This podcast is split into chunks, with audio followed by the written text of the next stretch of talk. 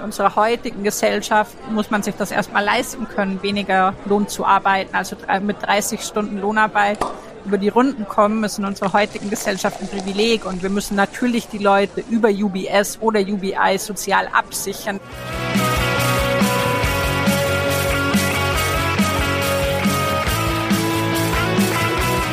Herzlich willkommen in der Wirtschaft, Corinna und Rudi. Schön, dass ihr beide da seid. Mit was stoßen wir denn heute an? Ich habe einen Kaffee. Hallo Julia und Rudi, ich freue mich auch hier mit euch zu sein. Ich habe Tee der Zeit geschuldet. Ja, ich trinke auch einen Tee. Dann äh, zum Wohle. Schön, dass zum ihr da Wohl. seid. Prost.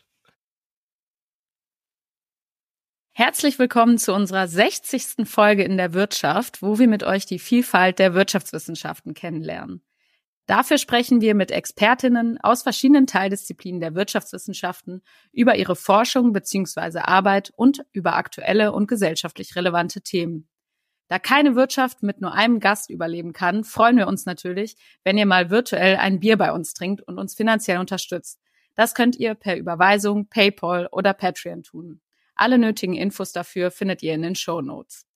Am Mikro sind für euch heute Rudi und Julia und in unserer heutigen Folge ist Corinna Dengler bei uns zu Gast. Hallo Corinna, schön, dass du da bist. Hi, schön, dass ich da sein darf. Ja, hi Corinna, auch ein Hallo von meiner Seite.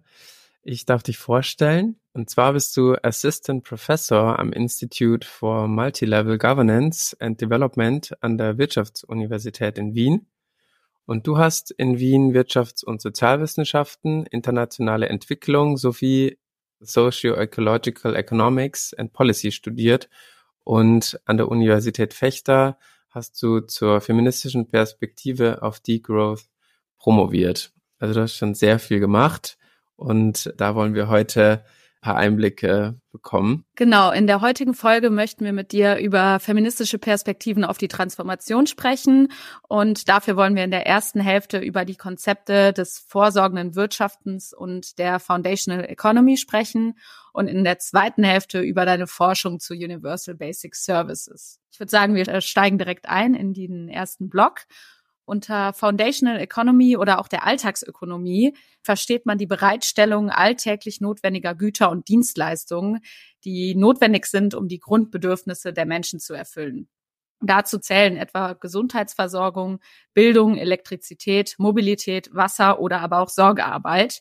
Und du äh, beschäftigst dich vor allem mit der Zentralität von dem letzten Punkt, nämlich der Care-Arbeit und ähm, hast dafür das Konzept oder sprichst von dem Konzept des vorsorgenden Wirtschaftens und vorsorgenden Gesellschaften. Magst du vielleicht als erstes mal erläutern, was du genau darunter verstehst und wie sich das Konzept von der Alltagsökonomie unterscheidet, beziehungsweise was Gemeinsamkeiten sind? Ja, danke für die Frage. Ähm, also vorsorgendes Wirtschaften, also ich würde sagen, der erste Unterschied ist, dass vorsorgendes Wirtschaften als Konzept deutlich älter ist als Debatten um die Foundational Economy oder die Alltagsökonomie.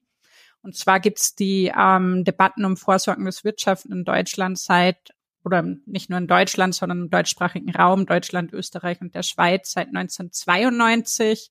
Da wurde nämlich mhm. der Verein Vorsorgendes Wirtschaften gegründet und der Verein Vorsorgendes Wirtschaften, der eben im kleinen Verein, im größeren auch ein Netzwerk ist, beschäftigt sich eben eigentlich seit Anfang der 1990er Jahre mit genau dieser Überschneidung von feministischen und ökologischen Wirtschaftsfragen, die mich eben auch umtreiben.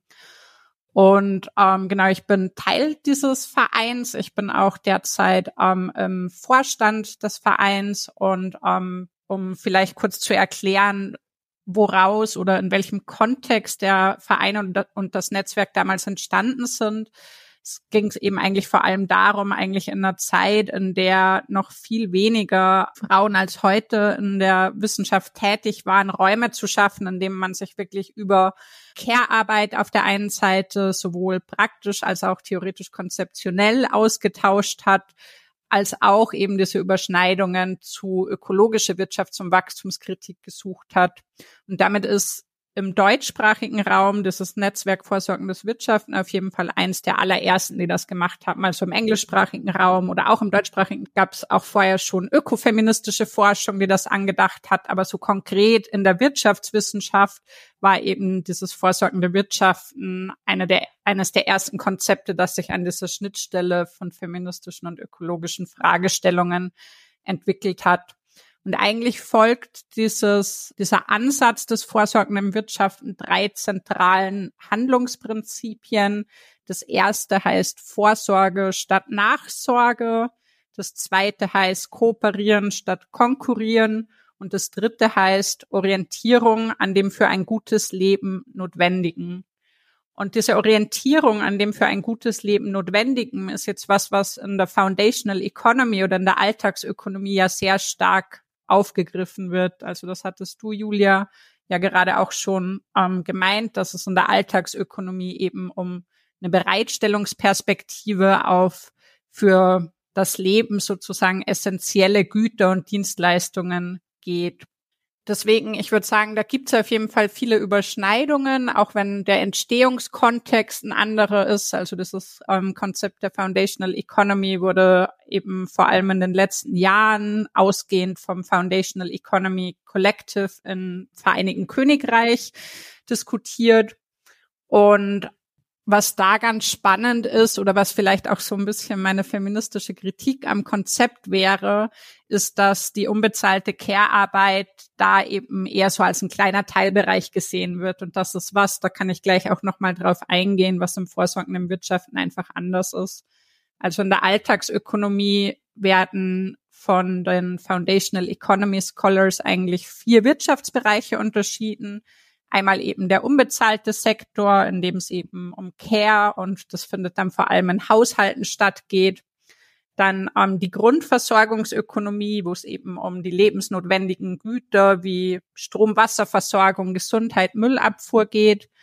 Dann die erweiterte Nahversorgung, um eigentlich, da geht es um Handel und Bereitstellung von Gütern, die nicht lebensnotwendig, aber trotzdem wichtig sind ähm, für ein gutes Leben, wie zum Beispiel Kulturbetrieb, Gastronomie, aber auch Kleidung und Möbel. Und dann gibt's eben die weltmarktorientierte Ökonomie als vierten Sektor. Und die Alltagsökonomie oder die Foundational Economy, wie der Name ja schon sagt, beschäftigt sich eigentlich vor allem mit dem zweiten dieser Sektoren, also der Grundversorgungsökonomie oder eben der mhm. Alltagsökonomie. Und Care-Arbeit ist dabei was, was eigentlich so in diesen unbezahlten Sektor, auf Englisch heißt er auch die Core Economy of Family and the Household gesehen wird. Und das ist jetzt eben was, was natürlich feministischen Ökonominnen, die eben die Wirtschaft insgesamt von der unbezahlten Arbeit her denken, so ein bisschen zuwiderläuft, dass das so dieser kleine Bereich ist, der scheinbar nur in Haushalten stattfindet und den man sich mhm. in der Foundational Economy auch gar nicht so anschaut. Deswegen, ich würde sagen, es gibt total viel Potenzial für Überschneidungen. Ich glaube, in beiden Perspektiven geht es um was sehr Ähnliches, eben um die Bereitstellung von dem, was ähm, für ein gutes Leben notwendig ist, um so eine Perspektive von Ökonomik eben als Provisioning, also Ökonomik nicht als die Allokation knapper Ressourcen, sondern Ökonomik als irgendwie ein Social Provisioning von notwendigen Dienstleistungen und Gütern. Da ähneln sich die beiden Perspektiven total und ich glaube aber, dass es noch ein bisschen mehr feministische Kritik am Konzept braucht, um eben aufzuzeigen, dass Care eben auch ein ganz zentraler Teil der Alltagsökonomie ist und nichts, was man einfach nur in die Core Economy of the Family schieben kann. Super, danke. Das waren auf jeden Fall schon voll viele Punkte. Man könnte so ein bisschen zusammenfassend sagen, dass es viele Überschneidungspunkte gibt, aber die Perspektive oder vielleicht der Fokus auch ein anderer ist und die Schwerpunktsetzung. Ähm, was ich gerne noch mal fragen wollen würde, weil du hast ja eben den ökologischen Faktor auch mit angesprochen, um den es geht. Wo ist die Unter Unterscheidung oder auch Überschneidung zu Konzepten wie Kate Raworths ähm, Donutökonomie? Da scheinen ja gerade durch diese ökologischen und ähm, sozialen Grundlagen doch auch Ähnlichkeiten zu bestehen. Wie fällt sich das dazu? Hm. Also ich würde sagen, dass auch da wieder viele Überschneidungspunkte da sind. Also darin, dass man eben eigentlich so nach diesem ähm, Bereich für ein gutes Überleben der Menschen innerhalb von planetaren Grenzen sucht, was ja das ist, was, was Kate Ravers eben den Donut nennt. Dieser Bereich, der zwischen den Social Foundations und den Ecological ähm, Ceilings dann eben sich findet. Ähm, gleichzeitig würde ich sagen, dass zumindest das vorsorgende Wirtschaften auf jeden Fall ausdifferenzierter in Bezug auf die Social Foundations sind. Also auch bei der Donut-Ökonomie geht es eigentlich relativ wenig um intersektionale Ungerechtigkeiten, also um so Ungleichheitsforschung ganz generell. Und das sozusagen das Leitbild, ich glaube, alle drei Ansätze überschneiden sich darin, dass sie als Leitbild eben eine sozial-ökologische Wirtschaft haben und in der, der konkreten Schwerpunktsetzung sind sie einfach nochmal anders. Und Kate Ravers ist ja zum Beispiel auch relativ deutlich darin, dass ihr Donut eben eigentlich wachstumsagnostisch ist. Also, dass es eben darum geht, dass man sich eigentlich nicht zu Wirtschaftswachstum groß äußert und Wachstumsagnostik, so würden jetzt auch VertreterInnen des vorsorgenden Wirtschaftens durchaus sagen, es in einem Wachstumsparadigma halt einfach eher pro Wachstum sein.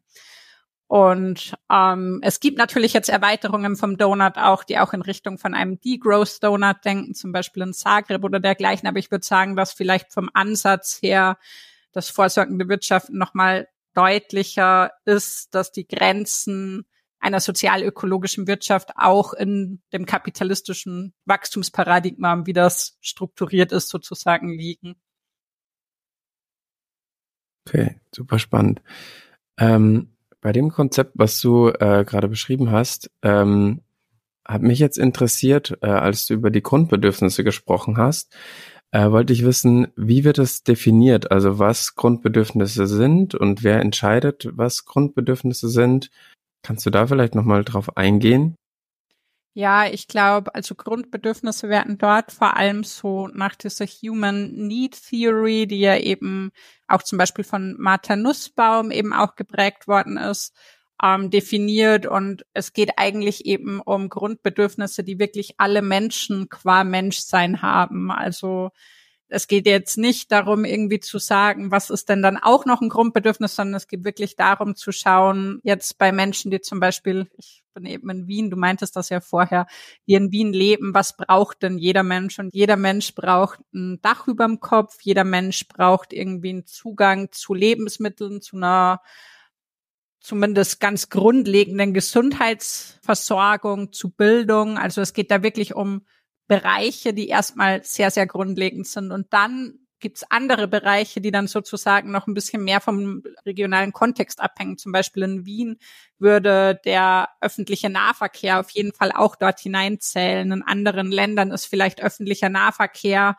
aus verschiedenen Gründen eben nicht so ausgebaut oder nicht so zentral. Also es gibt da auf jeden Fall auch Bereiche, wo man dann eben schauen muss, zählen die als Grundbedürfnis und wo der regionale Kontext stärker mit hineinspielt. Aber es gibt auch ganz unabhängig davon Bedürfnisse eben wie Wohnen, Essen, Gesundheit, die ähm, Menschen generell teilen.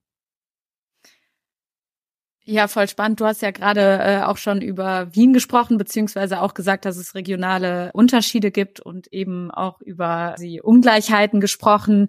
Magst du noch mal ein bisschen was dazu sagen, weil du ja auch eine dekoloniale Perspektive in deiner Forschung drin hast, was du daraus für Erkenntnisse ziehst für das Konzept? Ja, danke. Das ist eine total wichtige Frage.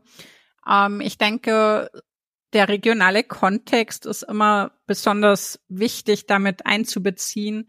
Zum Beispiel ist es ja so, wenn wir über sozial-ökologischen Umbau der Wirtschaft reden, dass das in ähm, Staaten wie jetzt Deutschland oder Österreich, die halt irgendwie auch auf einem Wohlfahrtsstaatregime wie die meisten europäischen Länder aufbauen, also unterschiedliche Wohlfahrtsstaatregime wiederum, aber trotzdem wohlfahrtsstaatlich viel organisiert ist. Wir werden ja später auch noch über die Universal Basic Services reden, die natürlich, wenn man einen Wohlfahrtsstaat hat, der ähm, diese Bereitstellung von Universal Basic Services sozusagen der ähm, daran beteiligt wäre, nicht alleinig, aber der daran beteiligt wäre, ist das was ganz anderes, als wenn man das historische Privileg dieses Wohlfahrtsstaates nie hatte.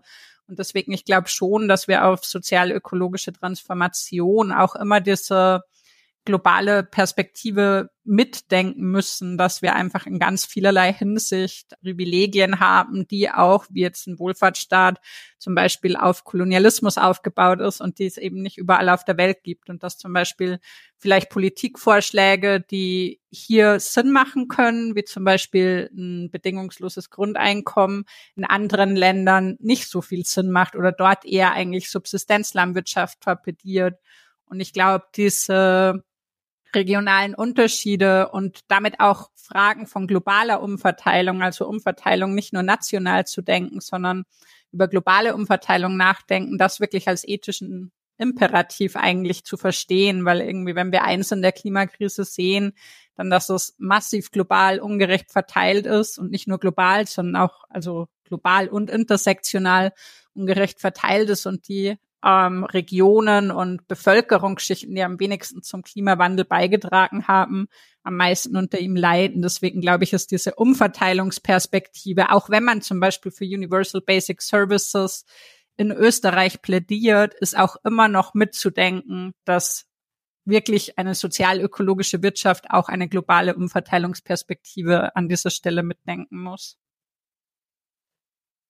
Du hast ja gerade von ethischem Imperativ gesprochen, dass das vielleicht als Stichwort zu einer Frage bezüglich des Konzeptes oder der Perspektive, über die wir sprechen, ähm, würdest du es eher als beschreibend, also je nachdem, wie gerade die Bereitstellung von Grundbedürfnissen oder die, die Bereitstellung von Gütern und Dienstleistungen zur Erfüllung von Grundbedürfnissen organisiert ist, verstehen oder eher, wie es organisiert sein sollte?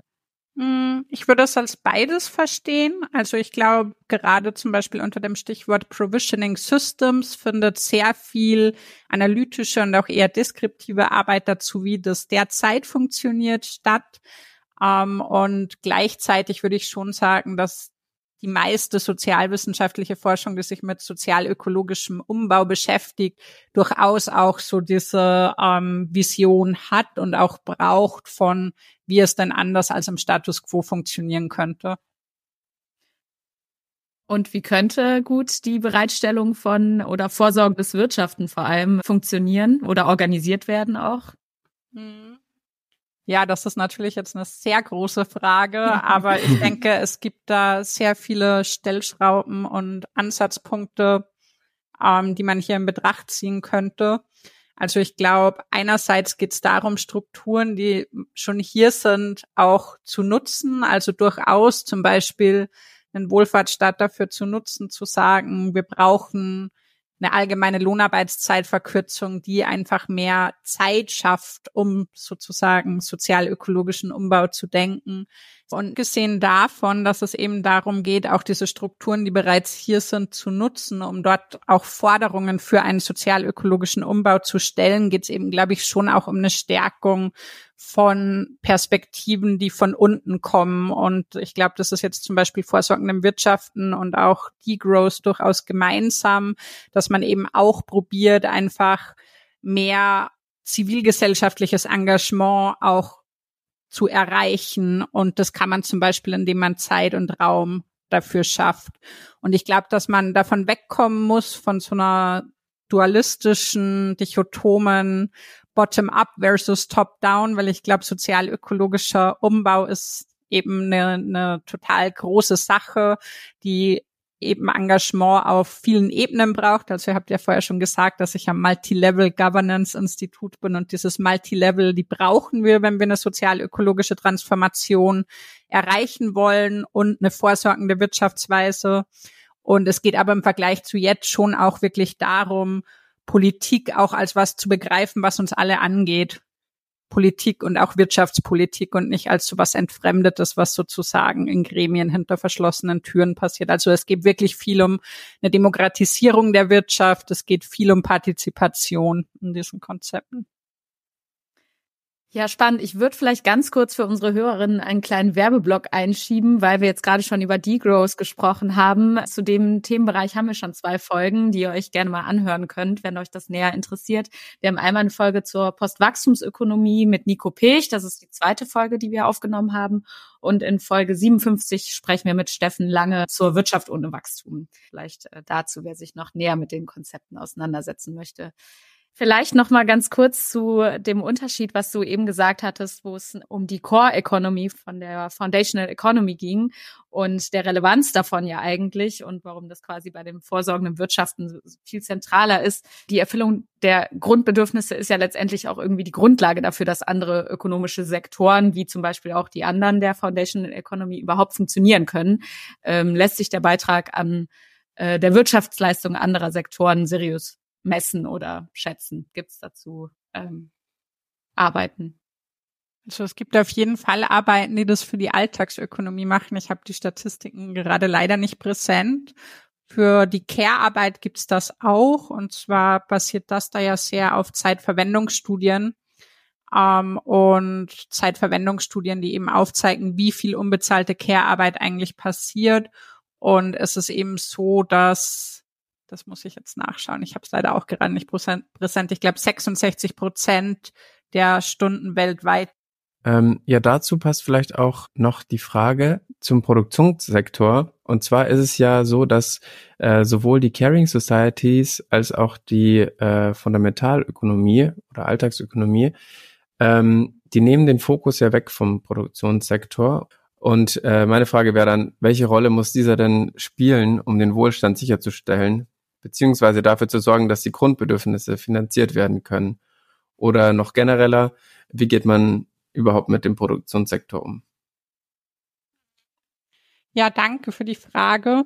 Ich würde sagen, die Alltagsökonomie geht nicht so wirklich ganz weg vom Produktionssektor als solchen. Also mhm. wir gehen vor allem weg vom Marktsektor, also von, von privatwirtschaftlich organisierter Produktion ähm, hin zu dann zum Beispiel öffentlich bereitgestellter Produktion und machen aber trotzdem noch, also aus der feministischen Ökonomie ist diese Trennung zwischen Produktion und Reproduktion ja in unserem heutigen Wirtschaftssystem sehr stark an dieser Grenze von was ist bezahlt und was ist auch bewertet im Bruttoinlandsprodukt und was ist nicht bezahlt und wird nicht bewertet im Bruttoinlandsprodukt.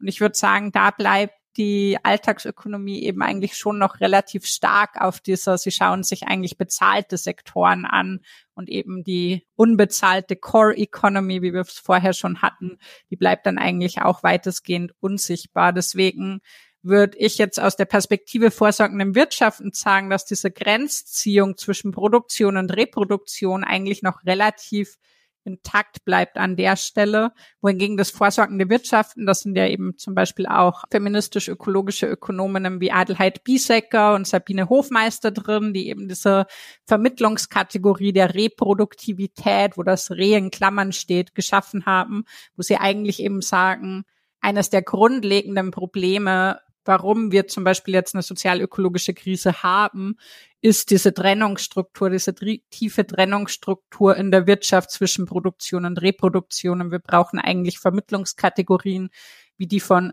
Reproduktivität, die sozusagen diese tiefe Trennung ähm, auflösen. Das würde ich sagen, da hat die Alltagsökonomie auf jeden Fall noch das ein oder andere zu lernen, wovon sie aber schon weggehen. Und da würde ich dir total recht geben, ist eben jetzt die privatwirtschaftlich organisierte Produktion. Und die hat in dem Rahmen der Alltagsökonomie ja durchaus auch einen Raum, also sowohl die erweiterte Nahversorgung als auch die weltmarktorientierte Ökonomie, die widmen sich sozusagen mehr der Produktion von Gütern und Dienstleistungen, die nicht lebensnotwendig sind und haben darin auch einen Fokus. Also es wird auch in der Alltagsökonomie manchmal von der sogenannten Brot- und Rosenökonomie gesprochen, dass eben Brot alleine nicht reicht, sondern man gewisse andere Sachen eben auch braucht für ein gutes Leben. Und ich glaube, dem wird dann schon ein großer Bedarf oder eine große Rolle auch zugewiesen. Und gleichzeitig ist es aber eben so, dass wir sehen, dass gerade ärmere Bevölkerungsschichten den Großteil ihres Einkommens eben eigentlich wirklich für die Grundversorgungsökonomie ausgeben und für die Produktion, die da stattfindet und deswegen der Fokus in der Alltagsökonomie schon auf dem Bereich liegt. Okay, super, danke. Vielleicht noch mal eine kurze Rückfrage dazu. Wir haben ja schon gehört, dass ein Großteil der Sorgearbeit sowieso unbezahlt stattfindet. Das heißt, die Frage von Finanzierung wäre hier kein Ausschlusskriterium, aber gibt es Konzepte zur Finanzierung von einem anders organisierten Wirtschaften? Ja, also es gibt durchaus auch, es ist jetzt gar nicht mein Schwerpunktgebiet, aber es gibt durchaus auch Ansätze, die sich eben genau mit Fragen von Geld und auch Fiskalpolitik für sozial-ökologische Transformation, für Degrowth, für vorsorgendes Wirtschaften auseinandersetzt. Also ich habe zum Beispiel hier an der Wirtschaftsuniversität ähm, KollegInnen, die da eben auch viel mit Modern Monetary Theory arbeiten, um eben auch nochmal aufzuzeigen, dass der Handlungsspielraum, den Staaten eigentlich haben, hier deutlich, der finanzielle Handlungsspielraum hier deutlich größer ist, als eben gemeinhin angenommen, auch ziemlich konträr laufend zu den Diskussionen, wie sie derzeit in Deutschland um den Klima- und Transformationsfonds stattfinden. Und ähm, natürlich auch da wieder, also ich glaube, ähm, der Zusammenhang mit ähm, Ungleichheit muss hier auch wieder sehr stark ins Zentrum gerückt werden. Also dass eben eigentlich viel auch um die Redistribution geht, zum Beispiel durch die Besteuerung eben von ähm, Superreichen. Genau, in unserer letzten Folge war Philipp Heimberger bei uns zu Gast und er hat auch eine Frage an dich. Und zwar möchte er wissen, ist Degrowth mit Ansätzen zur nachhaltigen Fiskalpolitik verknüpft? Und beziehungsweise wie sollte die Fiskalpolitik agieren, um Degrowth-Strategien zu befördern? Sondern eine Antwort für ihn. Ja, danke. Das ist nicht mein Forschungsschwerpunkt, aber es ist eine sehr spannende und relevante Frage, weil natürlich völlig klar ist, dass es für eine sozial-ökologische Transformation hin zu einer Postwachstumsgesellschaft eben auch eine Finanzierung natürlich braucht und das massive öffentliche Investitionen auch in den sozialen ökologischen Umbau erfordert. Es gibt auf jeden Fall einiges an Forschung an dieser Schnittstelle von Degrowth und Fiskalpolitik oder nicht nur Fiskal, sondern Geld- und Fiskalpolitik. Und eine Kernaussage ist sicherlich, dass wir eben in Zeiten der Klimakatastrophe die öffentlichen Ausgaben wirklich stark erhöhen müssen, um den notwendigen sozialökologischen Umbau zu schaffen. Also gerade in der ökologischen Makroökonomie gibt es da eben einige Ansätze, die oft auch mit postkensianischen Ansätzen zusammengehen und eben eigentlich sich genau diese, diese Schnittstelle anschauen ähm, von wie kann man die Ausgaben entsprechend erhöhen. Eine aktuelle Studie dazu, die eher sich die Geldpolitik, aber damit in Verbindung auch die Fiskalpolitik anschaut, heißt How to Pay for Saving the World, Modern Monetary Theory for a Degrowth Transition. Die ist unter anderem von einer Kollegin von mir, Colleen Schneider, mit veröffentlicht worden. Und eben eines der Hauptargumente ist, dass der finanzielle Handlungsspielraum von Staaten hier deutlich größer ist als gemeinhin angenommen und es auf jeden Fall kein stichhaltiges Argument gegen diese Investitionen ist, die gebraucht werden, dass zu wenig Geld in der Haushaltskasse ist oder man eine schwarze Null brauche, sondern dass das viel eher den fehlenden politischen Willen zeigt.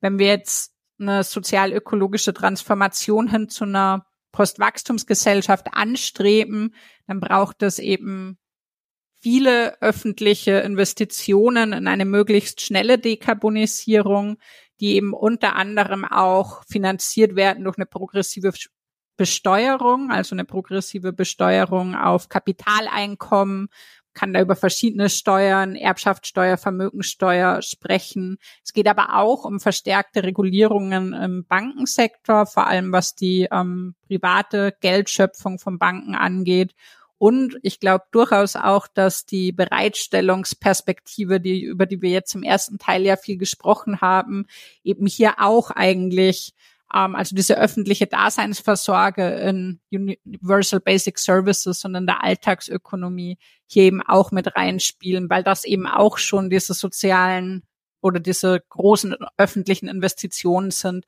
die eben, wenn sie entsprechend geplant werden, durchaus auch zu einer sozial-ökologischen Transformation beitragen können. Ja, sehr spannend. Danke für die Antwort auf jeden Fall. Mir ist gerade noch eingefallen, dadurch, dass du jetzt gerade auch ein paar Mal Modern Monetary Theory angesprochen hast. In Folge äh, 11 haben wir da mit Dirk Ehns drüber gesprochen. Wer da jetzt noch Fragen hat, kann sich das auch gern nochmal anhören. Genau, vielen Dank auf jeden Fall für die spannenden Einblicke schon mal hier im ersten Themenblock. Ähm, wir würden jetzt zur Fragentrommel überkommen, um das Ganze ein bisschen aufzulockern. Genau, zur Erklärung, Corinna. Äh, wir stellen dir kurze Fragen, Satzanfänge oder geben dir zwei, drei Auswahlmöglichkeiten und du antwortest einfach schnell und intuitiv. Genau, und du hast einen Joker und äh, darfst somit auch eine Frage überspringen, wenn du denn möchtest. Du musst auch nicht. Genau. Bist du bereit? Ich bin bereit.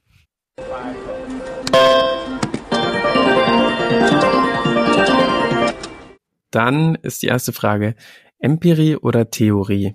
Theorie. Kannst du uns in einem Satz sagen, an was du gerade forschst? Feministisch-ökologische Ökonomie. Deutschland-Ticket. Ein Schritt in die richtige Richtung oder nur kostenfreier Nahverkehr ist guter Nahverkehr? Nur kostenfreier Nahverkehr ist guter Nahverkehr. ähm, welchen Film hast du zuletzt geschaut? Joker. Hm, Wohnungskonzerne enteignen oder Mietendeckel? Wohnungskonzerne enteignen. Vervollständige bitte folgenden Satz. Wenn ich keine Wissenschaftlerin geworden wäre, dann wäre ich jetzt.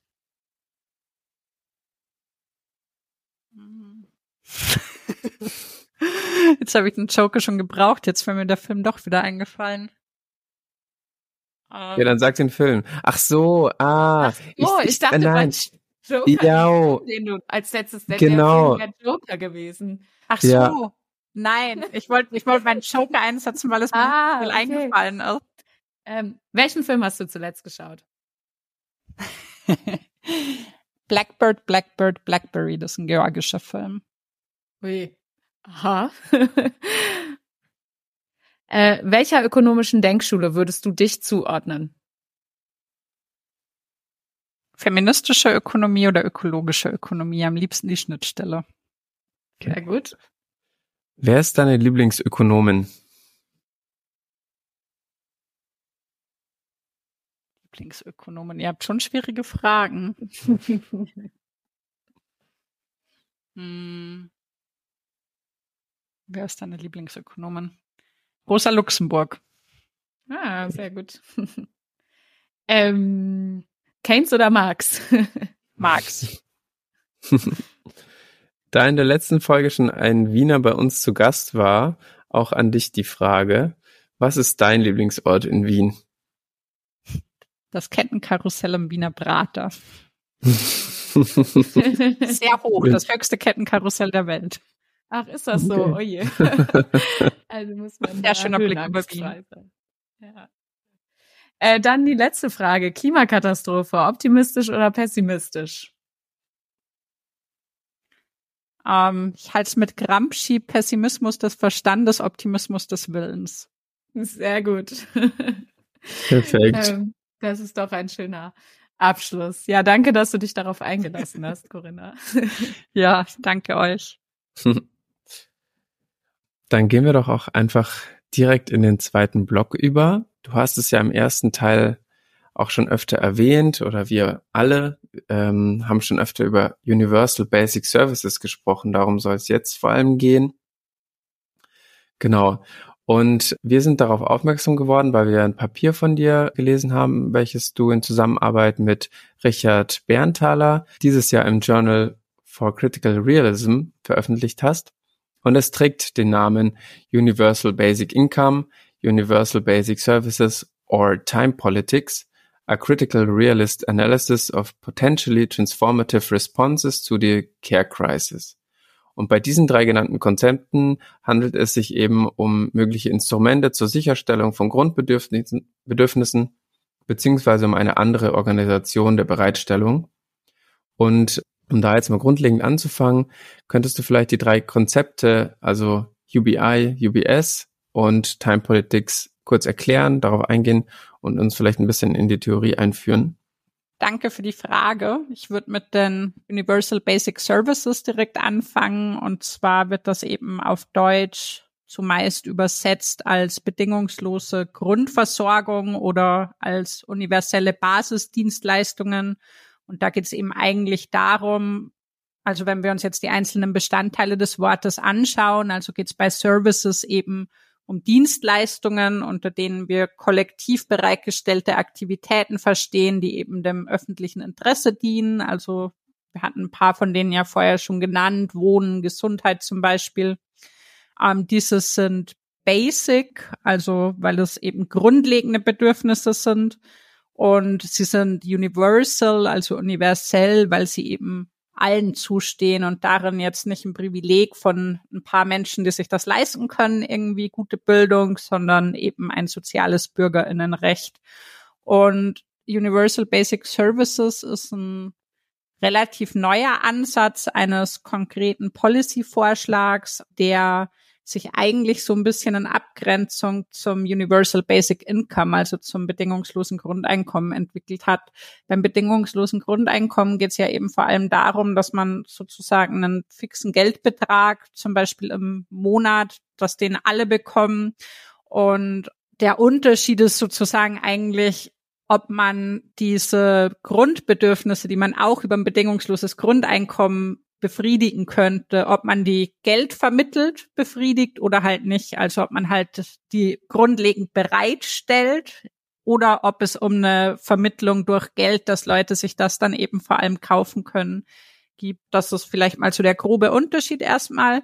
Und das dritte Konzept, ähm, da geht es um Time Politics, da geht es eben um die Frage, wie wir Zeit nutzen und in unserer Gesellschaft, in der es ja so ist, dass der Großteil der Menschen darauf angewiesen ist, die eigene Arbeitskraft auf Arbeitsmärkten zu verkaufen, um überleben und gut leben zu können, denken die meisten Leute, wenn wir über Zeit reden, direkt an oder über Arbeitszeit, denken sie direkt an Erwerbsarbeitszeit, an Arbeit, die, an Zeit, die eben in der Lohnarbeit verbracht wird.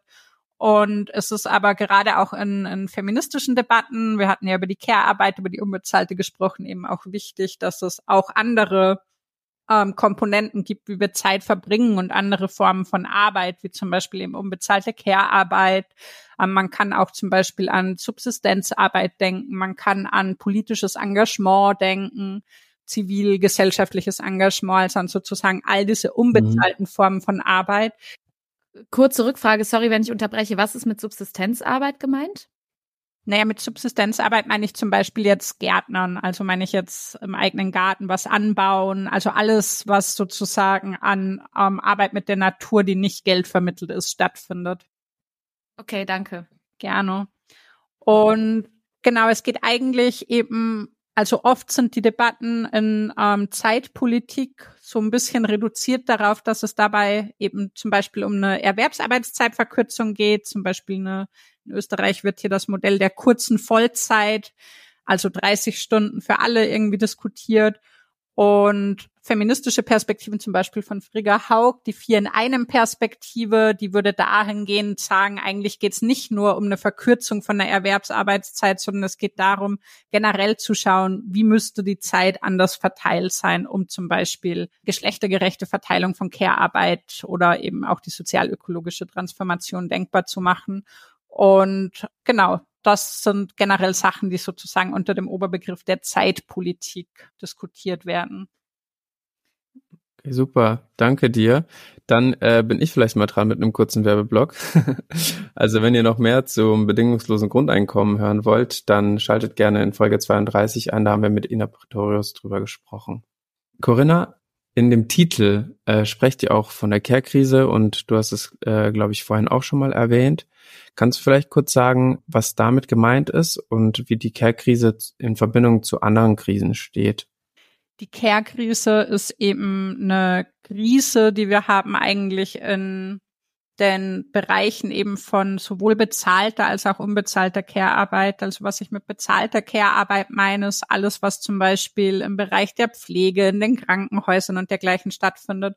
Und da sehen wir ja und wissen es seit Covid eigentlich alle, dass ähm, das Jobs sind, die total prekär aufgestellt sind, also schlechte Betreuungsschlüssel, wo teilweise Stationen dicht gemacht werden müssen, die notorisch unterbezahlt sind, wo die Arbeitsbedingungen dafür, wie lebensnotwendig eigentlich diese Arbeit ist, gemeinhin wahnsinnig schlecht sind.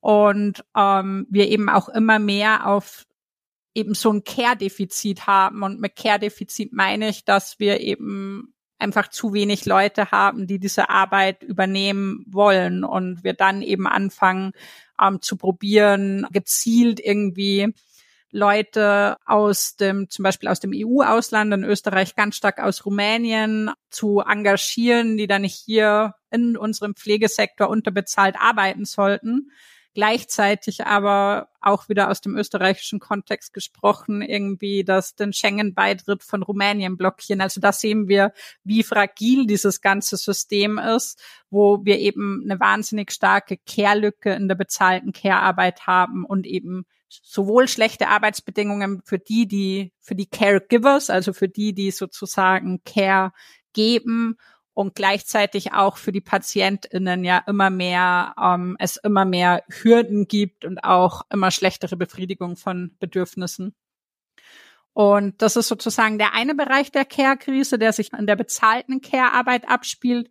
Und der andere Bereich der Care-Krise, das ist eben der in der unbezahlten Care-Arbeit, wo wir eben auch einfach sehen, dass diese unbezahlte Care-Arbeit nicht gesehen, nicht gewertschätzt wird, dass sie immer noch sehr stark vergeschlechtlicht ist, dass wir zum Beispiel nur so, wenn wir uns die unbezahlte Care-Arbeit anschauen, können wir die Feminisierung von Altersarmut erklären, eben durch diesen Gender Care Gap und dass diese Ungleichverteilung da ist und eigentlich auch in unserem System nicht wirklich gelöst werden kann, weil in einem System, das irgendwie sagt, 40 Stunden pro Woche Erwerbsarbeitszeit ist die Normalarbeitszeit, muss natürlich irgendwo Platz für diese unbezahlte Care-Arbeit bleiben. Und in unserem jetzigen System wird die dann ganz oft eben wieder ausgelagert. Zum Beispiel hier in Österreich wiederum ganz oft an 24 Stunden PflegerInnen aus dem ähm, aus Rumänien, aus der Slowakei. Also dieses ganze System, wie wir uns das aufbauen, obwohl es eben eigentlich so ein ganz zentrales ist für menschliches Wohlbefinden. Und das hat Covid ja wirklich nochmal gezeigt.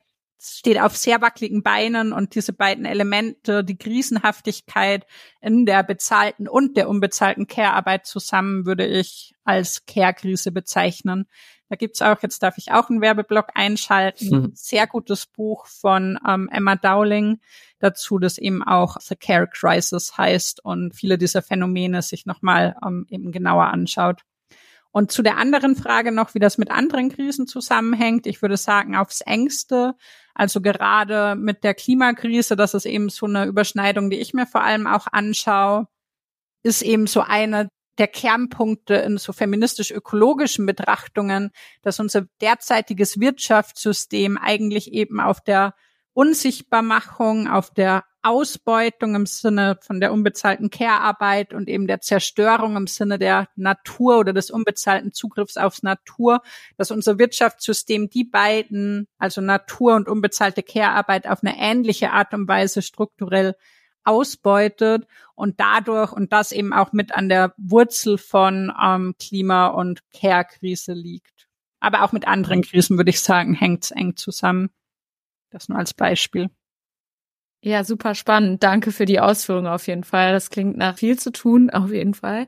Um vielleicht ein bisschen zu euren Forschungsergebnissen zu kommen und das zu verknüpfen, was du eben vorgestellt hast, die drei Konzepte, also uh, Universal Basic Income, Universal Basic Services und Time Politics. Wie sind sie denn geeignet, um diese Care-Krise zu adressieren? Ja, also gemeinsam mit Richard kommen wir eben zu dem Schluss, dass es eigentlich eine Kombination von den dreien und insbesondere von Universal Basic Services und Time braucht. Warum wir Universal Basic Services für geeigneter halten, eben den Weg hin zu einer sozialökologischen Transformation oder einer vorsorgenden Wirtschaftsweise zu leiten als am Universal Basic Income alone, ist eben, weil viele der Bedürfnisse dann kollektiv befriedigt werden und nicht Geld vermittelt und Geldvermittlung und ähm, Wachstum, Wirtschaftswachstum ja auch immer eng zusammenhängen. Gleichzeitig haben Universal Basic Services dadurch eben nochmal einen deutlich umverteilenderen Charakter als das bedingungslose Grundeinkommen, das einfach alle kriegen, weil es ist nämlich so, also 2012 hat die OECD so eine Studie gemacht, nachdem das ärmste Fünftel der Bevölkerung ungefähr drei Viertel ihres verfügbaren Einkommens eben für Universal Basic Services ausgeben muss, wenn sie sozusagen nicht öffentlich bereitgestellt werden. Also da sehen wir, es hat eine stärker umverteilende Komponente, es ist weniger Geld vermittelt und ähm, hat dadurch unserer Ansicht nach eben das Potenzial, eben die transformativere von den beiden Antworten zu sein.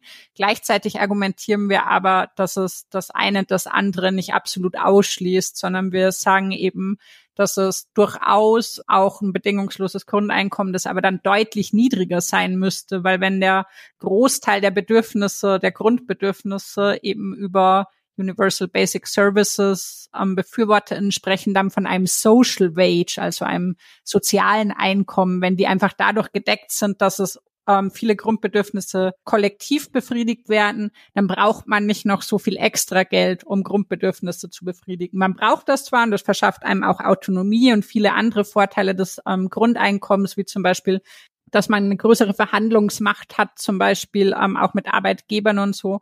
Ich glaube, es braucht schon auch so ein universelles Einkommen, aber das könnte eben deutlich niedriger sein, wenn der Großteil der Grundbedürfnisse über universelle Basisdienstleistungen befriedigt werden würde.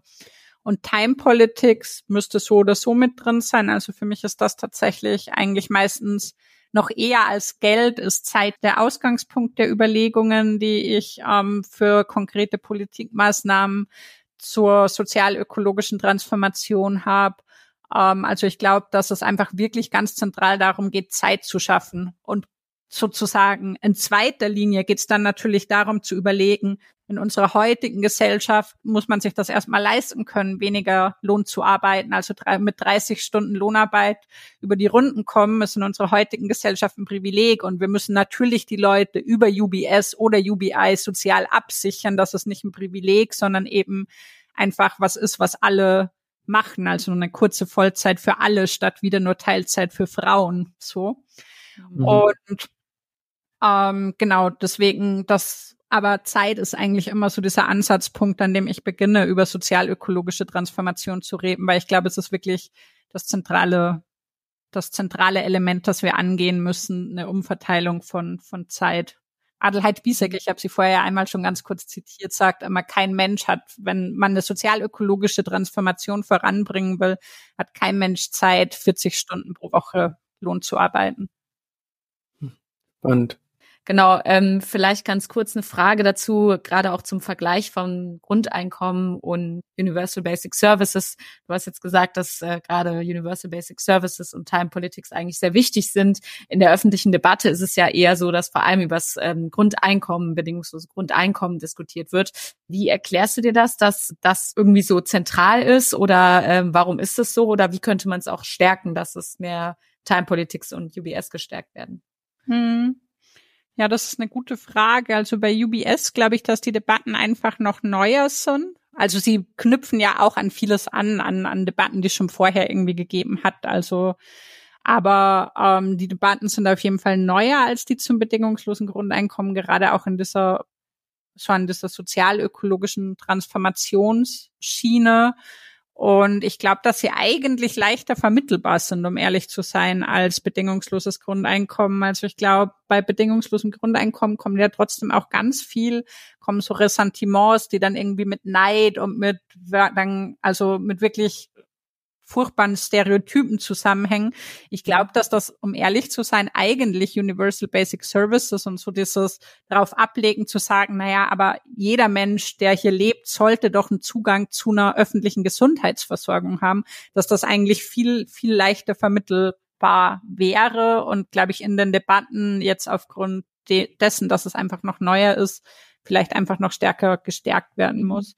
Erwerbsarbeitszeitverkürzung ist tatsächlich was, was jetzt hier in Österreich sehr stark im Moment ähm, diskutiert wird, oft dann eben nicht zusammengedacht mit ähm, Umverteilung auch von, also da wird dann aus weniger Zeit in der Lohnarbeit ist direkt mehr Freizeit, wo man sich fragt, na ja, wenn das dann wieder nur mehr Freizeit für Männer ist, wer macht dann eigentlich die unbezahlte Care-Arbeit oder wie wird die dann geschlechtergerechter verteilt?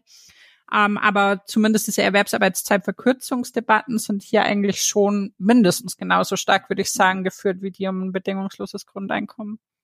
Ja, das mhm. stimmt. Das ist in Deutschland auch gerade mit der IG Metall und der Vier-Tage-Woche. Da ist auf jeden Fall auch ja einiges drin in der Debatte, aber wie du sagst, es wird wenig äh, damit verknüpft. Auch da wieder total spannend, weil du gerade sagst mit ähm, Vier-Tage-Woche, dass wir natürlich auch wieder aus dieser feministischen Perspektive mitdenken müssen, dass Politikvorschläge ja auch immer dann direkt wieder geschlechtsspezifische Auswirkungen haben. Also wir denken mhm. dann Vier-Tage-Woche ist ja erstmal was Geschlechtsneutrales, aber wenn man sich jetzt eigentlich von Anfang an zum Beispiel mal von unbezahlter Care-Arbeit durchdenkt, ist es eben durchaus so, dass eine Reduktion der Arbeitszeit pro Tag, also eine, dass mhm. man eben zum Beispiel fünf Tage die Woche sechs Stunden arbeitet, deutlich dienlicher wäre für eine geschlechtergerechte Verteilung von unbezahlter Care-Arbeit, weil der Großteil von Care-Arbeit eben Tag für Tag und nicht nur am Freitag dann ähm, stattfindet. Und auch da wieder sozusagen, genau, dann kann man wieder natürlich schauen, was bedeutet das für Pendelwege, wobei auch da gibt Studien, die zeigen, dass eine Verkürzung des, der Erwerbsarbeitszeit pro Tag nicht unbedingt weniger ökologisch wäre. Und also das kann man ja alles diskutieren, aber von vornherein mhm. schon mal mit am Schirm haben, dass es eben, dass die Auswirkungen dann durchaus auch wieder ja, Auswirkungen auf andere Bereiche haben, ist eben schon auch spannend und nicht gleich die Vier-Tage-Woche als den gesetzten Vorschlag sehen, sondern irgendwie über auch verschiedene Ausgestaltungsmöglichkeiten nachzudenken. Ja, total. Spannend. Ja, spannend. Äh, vielleicht noch zu diesen universellen äh, Basisdienstleistungen. Oder gibt es Positivbeispiele, die irgendwie schon gelebt wurden? Und ja, vielleicht kannst du dazu was sagen.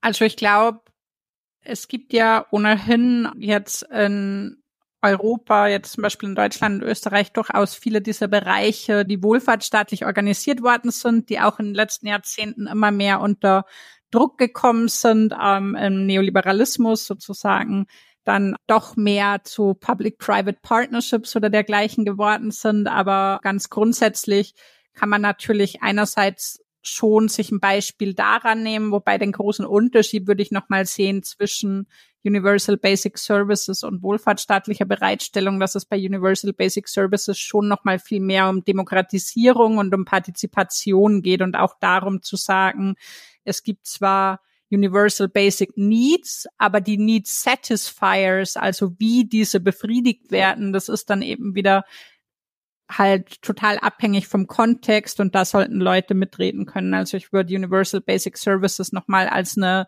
deutlich demokratischere Form der wohlfahrtsstaatlicher Bereitstellung ähm, sehen wollen.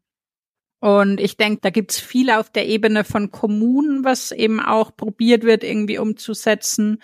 Da gibt's ähm, viele auch ähm, progressive Ansätze, wie zum Beispiel, was ich ganz spannend finde, sind so Ansätze von Polikliniken, in Deutschland gibt es zum Beispiel in, in, Hamburg die Poliklinik Veddel, die sich da eben sehr um die Bereitstellung von Gesundheit, die auch zum Beispiel dann nicht irgendwie davon ausgeht, dass man eine Staatsbürgerschaft braucht oder um, um da behandelt zu werden. Also es gibt durchaus viele Initiativen, gerade auch zivilgesellschaftliche Initiativen, glaube ich, an denen man sich da ein Beispiel nehmen kann und wo es dann eben auch darum gehen würde, als Kommunen genau solche Initiativen zu fördern. Also anstatt zu sagen, wir organisieren das alles selbst und wir organisieren das top-down zu schauen, was gibt's denn eigentlich für Initiativen, die eben genau solche Universal Basic Services bereitstellen und wie können wir denen Raum, Zeit, Gelder verschaffen, damit die das auch weiter tun können. Ja, total spannend, weil gerade was du gerade gesagt hast mit der Staatsbürgerschaft ist ja ein zentraler Punkt auch einfach. Wer hat Zugang zu solchen Universal Basic Services oder wer bekommt Zugang und wer halt auch nicht. Total. Also ich glaube, da muss dieser Gerechtigkeits- und Umverteilungsaspekt einfach auch immer mitgedacht werden. Und ich glaube auch wieder, was ich vorher schon gemeint habe, dass das bei UBS auf jeden Fall noch mal leichter vermittelbar ist, weil warum der Zugang eben universeller sein sollte als bei UBI wo diese Debatte ja sehr hart geführt worden ist, um, um wer hat Zugang und wer nicht. Mhm. Ja. Okay, dann, was mich noch interessieren würde, was würdest du sagen, gibt es Interessen, die einer politischen Umsetzung entgegenstehen? Auf jeden Fall. Leider. okay. Damit habe ich gerechnet. Ähm, also ich würde sagen, dass Debatten ja leider in eine eher sehr andere Richtung gehen. Ne? Also gerade auch wie zum Beispiel Migrationsdebatten derweilen in, in Deutschland wieder geführt werden und dergleichen. Ich habe das Gefühl, dass es eigentlich Sachen sind, die leicht vermittelbar sein müssten, aber die an einer politischen Umsetzbarkeit, also ich glaube, das sind alles Sachen, die politisch zweifelsfrei umsetzbar wären, aber wo gewissermaßen politischer Wille einfach fehlt und das hängt eben ganz stark einfach immer noch an so einem Gedanken von Leistung muss sich lohnen und nicht hinterfragen von was ist eigentlich Leistung und wer von den Leuten, die heute sich Sachen leisten können, hat eigentlich wie viel selbst geleistet und wie viel geerbt ob es nun in monetären Größen ist oder ob es sozusagen an sozialem Kapital. Und ich glaube, das muss man einfach angehen. Also ich glaube, es braucht einfach Alternativen und ähm, Alternativen, die einfach irgendwie diese soziale Gerechtigkeitsperspektive und warum ein sozial gerechtere Welt oder ein sozial gerechteres Deutschland, ein sozial gerechteres Österreich eigentlich schlussendlich besser für wirklich die allermeisten Menschen, die da leben, wäre. Das, glaube ich, ist eben was, was es zu stärken gibt, aber was jetzt auch nicht unbedingt auf der Agenda von vielen Menschen in der parlamentarischen Politik steht, außerhalb von gewissen Parteien. Ja, super äh, spannender Punkt. Und ich glaube aber trotzdem eben, dass man wirklich an dieser Vermittelbarkeitsdebatte halt einfach wirklich nochmal also ich glaube, dass viele dieser Erzählungen, ich glaube, dass auch ein Problem ist, dass wir sehr oft so aus dieser Defensive und eigentlich in diesen Abwehrkämpfen sozusagen von noch mehr Liberalisierung von Wirtschaftspolitik oder so verharren, anstatt eigentlich als heterodoxe Ökonominnen zum Beispiel auch mal mehr vorzustellen, was sind denn eigentlich andere Visionen, die eben, also ich glaube, dass Universal Basic Services eigentlich wirklich was ist, was, wenn ich das, ich komme aus einem ähm, kleinen Kaff in Bayern, wenn ich das da irgendwie bei einer Familienfeier erzähle, womit alle irgendwie grundlegend was anfangen können, wo man eigentlich gar nicht mhm. so grundlegend dagegen sagen kann. Und solche Konzepte einfach nochmal mehr ins Zentrum zu stellen und eben auch als eine wünschenswerte Transformation, also auch irgendwie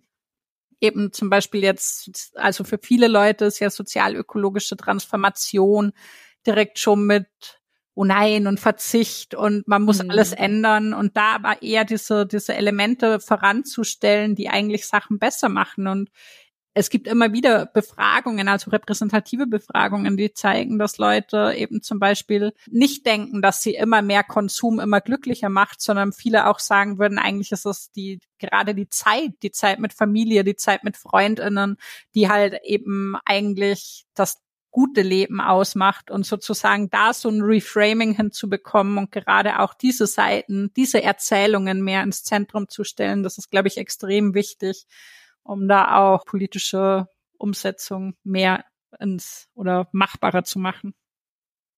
Ja, total. So ein bisschen das Erforschen von Utopien quasi, ne? Das ist ja. äh, deswegen wahrscheinlich auch so eine super wichtige und spannende Arbeit, die du machst. Deswegen sind wir auch sehr froh, darüber zu sprechen. Ähm, ich hätte noch eine kleine, vielleicht auch ein bisschen provokative Abschlussfrage. Wir haben ja jetzt gerade viel über Alternativen und so gesprochen.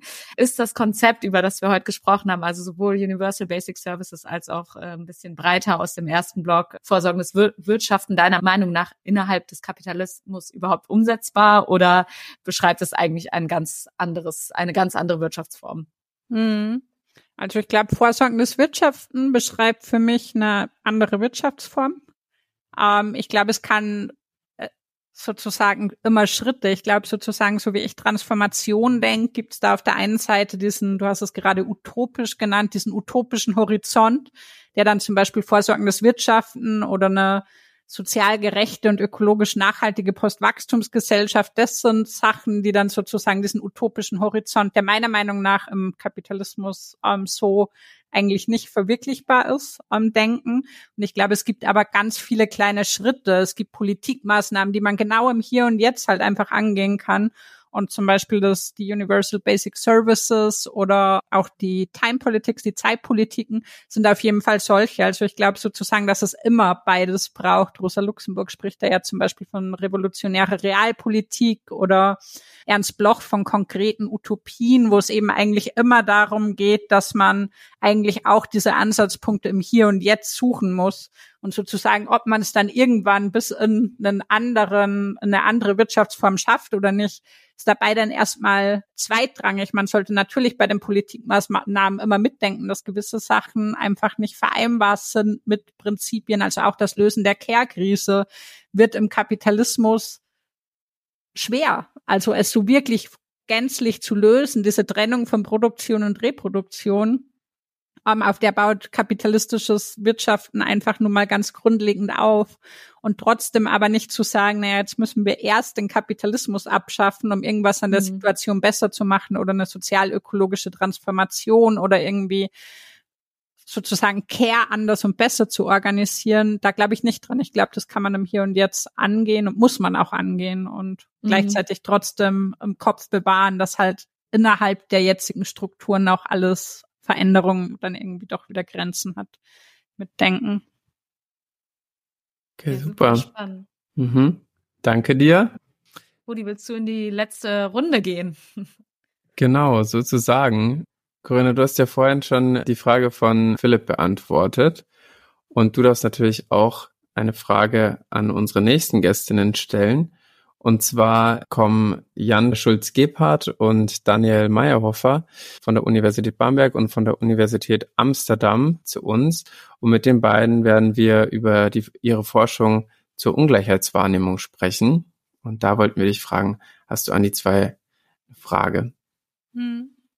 Ja, danke. Ähm, spannend. Ja, Ungleichheitswahrnehmungen. Ich glaube, mich würde auch im Anschluss an das, worüber wir heute gesprochen haben, also wo es ja viel auch um, um intersektionale Ungerechtigkeiten, um Care-Arbeit und dergleichen ging, würde mich eben interessieren, inwieweit in der Forschung, in ihrer Forschung zu Ungleichheitswahrnehmungen eben eigentlich unbezahlte Arbeit und die eben bis heute ja zum Großteil von Frauen verrichtet wird, eine Rolle spielt und wie eben Ungleichheiten, die eben genau durch diese geschlechtsspezifische Arbeitsteilung entstehen. Also wir hatten gerade vorhin über die Feminisierung von Altersarmut in der Lebensverlaufsperspektive geredet. Wie können solche Ungleichheiten in euren jeweiligen Forschungsfeldern vielleicht stärker thematisiert oder auch bearbeitet werden? Okay, super wichtig. Äh, danke dir. Jetzt werden wir auf jeden Fall weiterleiten. Und dann wäre noch offen, ob du vielleicht eine Lese-, Hör- oder Veranstaltungsempfehlung für unsere ZuhörerInnen hast. Du hast ja vorhin schon ein Buch empfohlen, das wäre jetzt praktisch noch ein Extra. Naja, stimmt. Ich hatte schon Emma Dowling The Care Crisis empfohlen. Ja, für mich ist bis heute eines der Bücher, die mich in meinem Denken so an der Schnittstelle von Feminismus und Ökologie am meisten geprägt haben, ähm, von Maria Mies aus den 80ern. Maria Mies ist ja eben eine wichtige Ökofeministin, die jetzt dieses Jahr im Alter von 92, glaube ich, ähm, im Mai verstorben ist. Und sie hat 1986 ein total wichtiges Buch geschrieben, ähm, das heißt Patriarchy and Accumulation on a World Scale, wo sie eigentlich eben genau diese Überschneidung von Patriarchat und Kapital sich anschaut. So heißt auch die deutsche Übersetzung, ist 2015, glaube ich, ist die deutsche Neuauflage. Das kann ich sehr empfehlen. Und anschließend daran vielleicht dann auch die Arbeit von Silvia Federici. Aber jetzt höre ich auf. Alles klar, danke.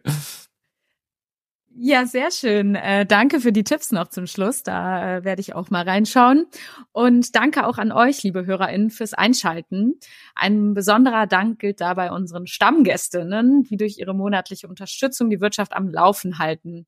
Und an dem Stammtisch von denen ist auch noch Platz. Also die freuen sich über Gesellschaft, weil Patreon könnt auch ihr zu Stammgästinnen werden. In den Show Notes erfahrt ihr mehr dazu. Genau, und jetzt zum Schluss vielen herzlichen Dank, Corinna, für die spannenden Einblicke in deine Forschung und auch ja gesamtgesellschaftliche Debatten, die relevant sind, über die wir heute gesprochen haben. Und äh, dass du dir die Zeit genommen hast, uns so viel zu erzählen. Vielen herzlichen Dank. Ja, danke Dank. euch. Hat sehr viel Spaß gemacht, bei euch im Podcast zu sein. Danke. Bis zum nächsten Mal.